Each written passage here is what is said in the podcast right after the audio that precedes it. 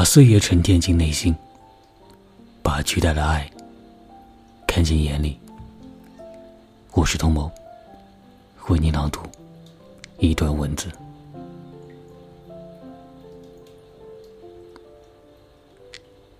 今天为你分享的文字和外婆有关，希望你会喜欢。外婆准备做芋头饭，让我去给芋头扒皮。在我扒的时候，他一会儿就提醒我一次：刮轻点，刮薄点，照着纹路刮。外婆说：“食物也是有尊严的。”小时候，我去乡下田里帮同学家打麦穗，打出麦穗的秸秆，就像被抽掉灵魂的躯壳，黯淡无光的被弃在田里。同学的奶奶蹲在地上，弯着腰，仔细的把一只只秸秆收拾整齐，头对头，尾对尾。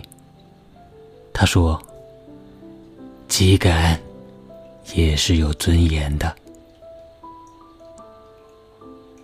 那竖在田埂上的麦秸堆，多像远征归来的老兵，带着荣耀，带着悲壮。以前，我认为有思想的哲学家，只活在大学里。聆听老人讲话后。我发现，最深刻的哲学家就活在身边。每个经历岁月的人，都是哲学家。他们从植物上看出尊严，从无意义中发现意义，在大地上获得尊严。